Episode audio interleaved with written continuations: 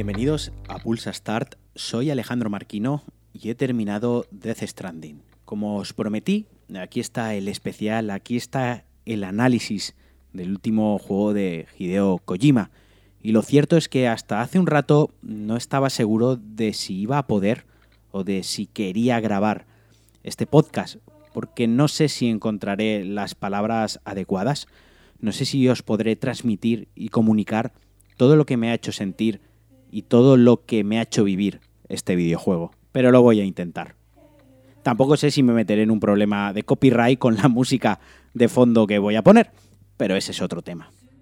Lo primero es definir qué es Death Stranding. Hay muchas dudas, mucha gente ha visto algo de gameplay, ha leído análisis, pero nunca quedó claro muy bien qué tipo de juego era.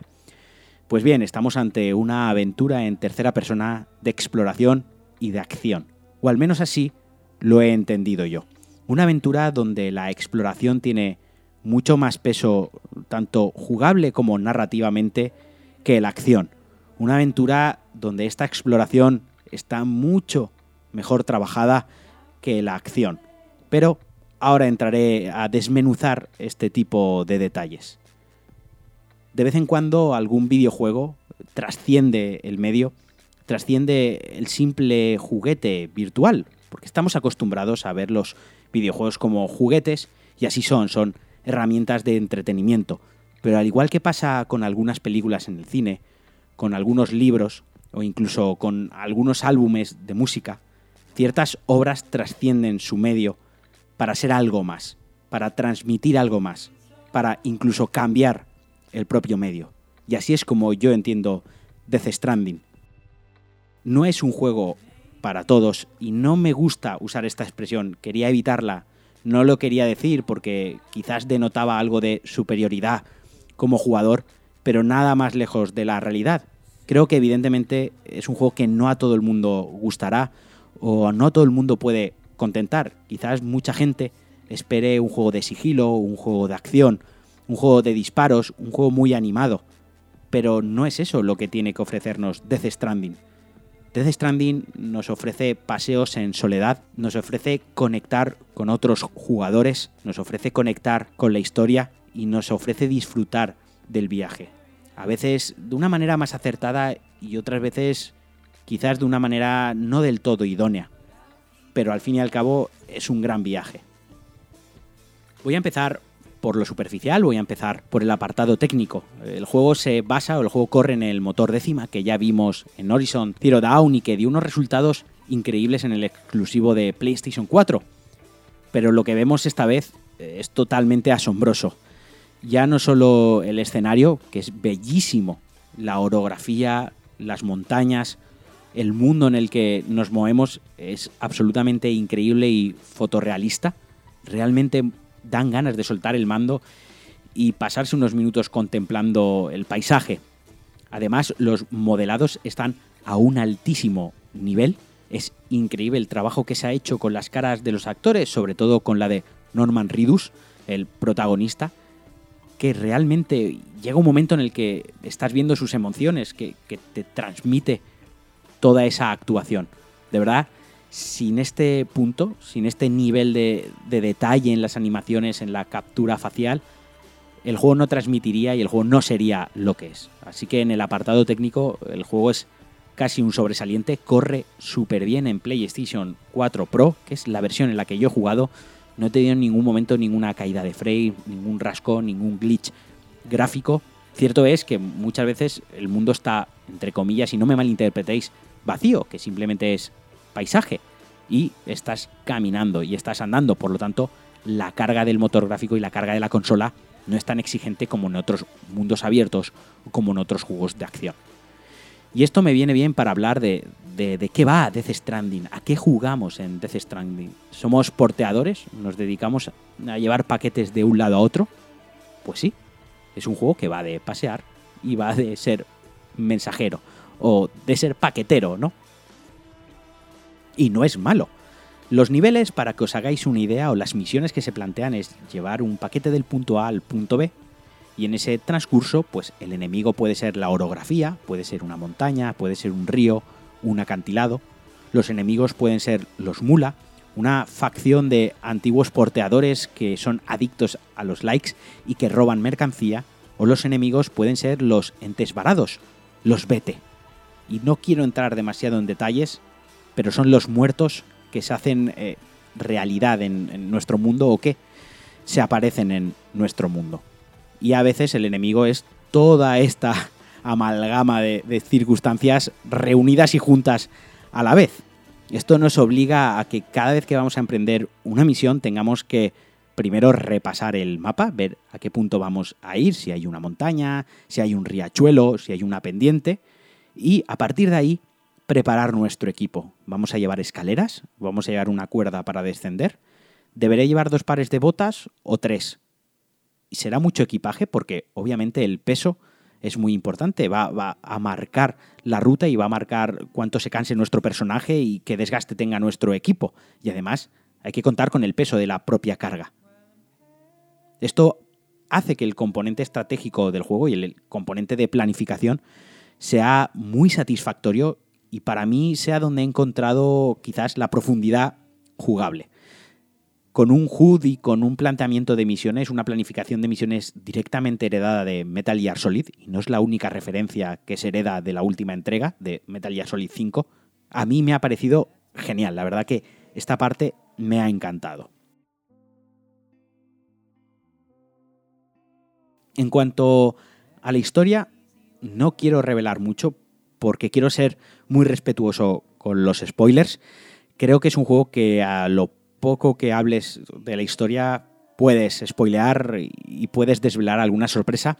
Así que simplemente diré que en un futuro post-apocalíptico ha habido un, evento, el Death Stranding como tal, y eso ha fundido el mundo de los muertos y el mundo de los vivos en una misma realidad, ¿no? En un mismo plano. Y hasta aquí pienso decir.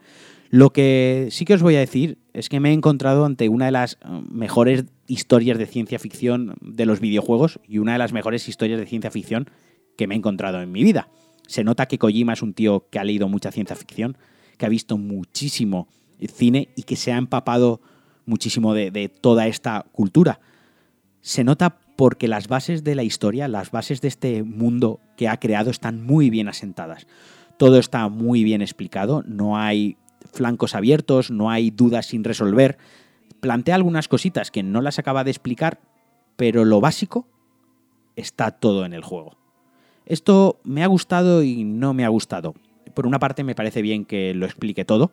Me gusta no quedarme con dudas o con ciertas cosas a interpretación. Pero sí que es cierto que a veces recae en explicar demasiado las cosas, en ser un poco Nolan. Y no se me malinterprete, que a mí me encanta Nolan.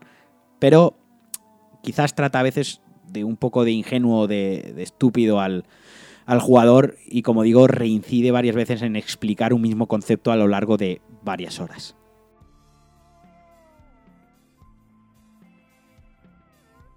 En cuanto a la jugabilidad, en cuanto a la acción, como os comentaba, me ha dejado quizás un poco frío. Quizás la acción del juego no es demasiado profunda ni está demasiado trabajada.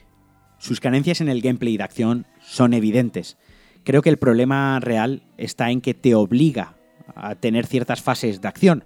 Si vas a obligarme a ejecutar ciertas acciones o si me vas a poner un tramo de media hora, de tres cuartos de hora de acción, misiones en las que el confrontamiento es imprescindible, trabaja mejor la acción o refina un poco mejor esta parte del juego. Porque quizás son las partes que más tediosas se me han hecho y cuando me tenía que enfrentar a una situación de acción pensaba, no, joder, qué, qué pereza creo que es el único punto negativo, es lo único que me ha dejado mal sabor de boca del juego. El resto solo puedo hablar maravillas del juego y aquí es donde me voy a poner un poco intenso, me lo vais a permitir. Pero es que probablemente Death Stranding sea una de las 10 mejores experiencias como videojugador que he tenido en mi vida. Ya lo dijo Kojima, el juego iba de conectar gente y así es. El juego te conecta con la gente. Y no me refiero solo a los personajes del juego. El componente multijugador de, Death Stranding es maravilloso. Un componente multijugador en el cual ayudas a otros jugadores y otros jugadores te ayudan sin verte de una manera directa. vas a afrontar una misión, tienes que superar un escollo, una montaña y de repente llegas y otro jugador ha dejado ahí una escalera para ti o te ha puesto una señal advirtiéndote que vas a entrar en una zona con muchos enemigos y una zona muy peligrosa. Es maravilloso. Es maravilloso como crea esa comunidad donde todo el mundo intenta ayudarse, donde yo mismo he acabado una misión y he pensado, bueno, voy a dejar esta moto que me ha costado recursos, que la he fabricado yo, la voy a dejar aquí porque sé que al próximo que venga le va a ayudar. Y a las 5 horas de juego recibes likes, recibes una bonificación por haber dejado esa moto ahí, que ya quizás ni te acordabas, pero ha habido un jugador, una persona como tú, que al llegar a ese punto le ha venido bien, ha agradecido que hayas dejado eso. Eso me parece maravilloso y me parece mágico. Me parece que es ir un paso más allá y me gusta.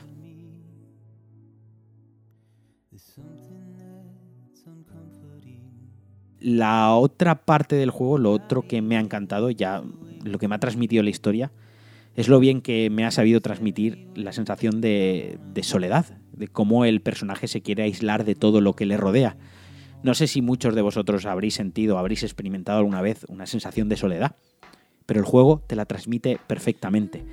Saber que estás en una montaña alejado de la civilización, que estás tú solo con tus recursos para superar esas dificultades y de repente suena una canción y estás tú con tus problemas, con tu canción, andando y recorriendo ese escenario. Es increíble cómo te puede transmitir tanto. Y para acabar, la historia humana que se esconde detrás de Death Stranding, lo que cuenta, la historia del protagonista es simplemente emocionante. El final del juego me, me, tuvo una hora llorando. Pocas veces me ha pasado con un videojuego, pero me emocionó muchísimo. Mm, como os digo, no, no quiero hablar mucho más porque no os quiero desvelar nada. Se me está haciendo un poco complicado explicar todo esto sin entrar en demasiados detalles porque me encantaría hacerlo, pero tampoco os quiero amargar a ninguno la sorpresa. Quien se haya acabado el juego me entenderá perfectamente y seguramente coincida conmigo. Así pues, solo puedo más que recomendaros que, que juguéis esta experiencia. Que juguéis Death Stranding y no lo hagáis con el pensamiento de un videojuego al uso, no lo hagáis esperando acción, no lo hagáis esperando me lo quiero pasar, que lo hagáis disfrutándolo poco a poco, sintiendo el juego y entendiendo lo que te quiere transmitir, porque de verdad va a ser una experiencia genial. Para todos aquellos que me han preguntado, ¿me compro el juego? ¿Debería comprármelo? ¿Voy a esperar a que baje de precio para comprarlo? Bueno, yo creo que si haces esa pregunta, tú mismo te estás respondiendo. En, tu pregunta va implícita la respuesta. Creo que si te transmite ganas de jugar, si quieres jugar a Death Stranding, ya lo estás jugando. Si tienes dudas, creo que quizás no acabe de gustarte o quizás lo abandones. O quizás te lleves una gran sorpresa, no lo sé. La verdad que es un juego muy polarizante, entiendo que pueda haber polarizado tanto a los jugadores y lo esté haciendo, pero lo que sí que está claro que es un juego con mucho espíritu, con mucho corazón, con unos valores de producción altísimos y que Kojima es necesario. Kojima hace falta en la industria porque siempre va un paso más allá, de una manera acertada o no, pero siempre quiere llevar los videojuegos a, a un nivel superior, a un plano superior y como decía al principio del podcast, que trasciendan. Y creedme que Death Stranding va a trascender y va a dejar pozo durante muchos años y que cambiará en parte la forma de hacer y de entender los videojuegos. Y hasta aquí el Pulsa Start de hoy. Espero que no se os haya hecho muy pesado, espero que os haya gustado y si jugáis a Death Stranding, escribidme y decirme qué tal lo estáis llevando vosotros, qué estáis sintiendo, qué os está transmitiendo este juego y si os está gustando. Os mando un abrazo muy fuerte, nos escuchamos en el próximo Pulsa Start y adiós.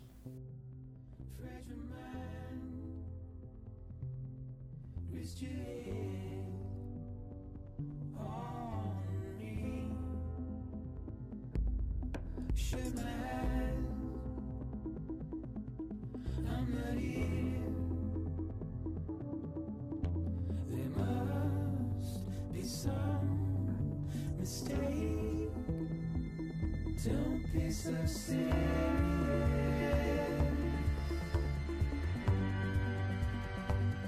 Don't be so serious.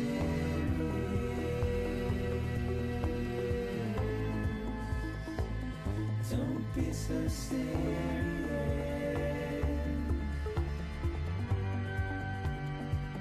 Don't be so serious.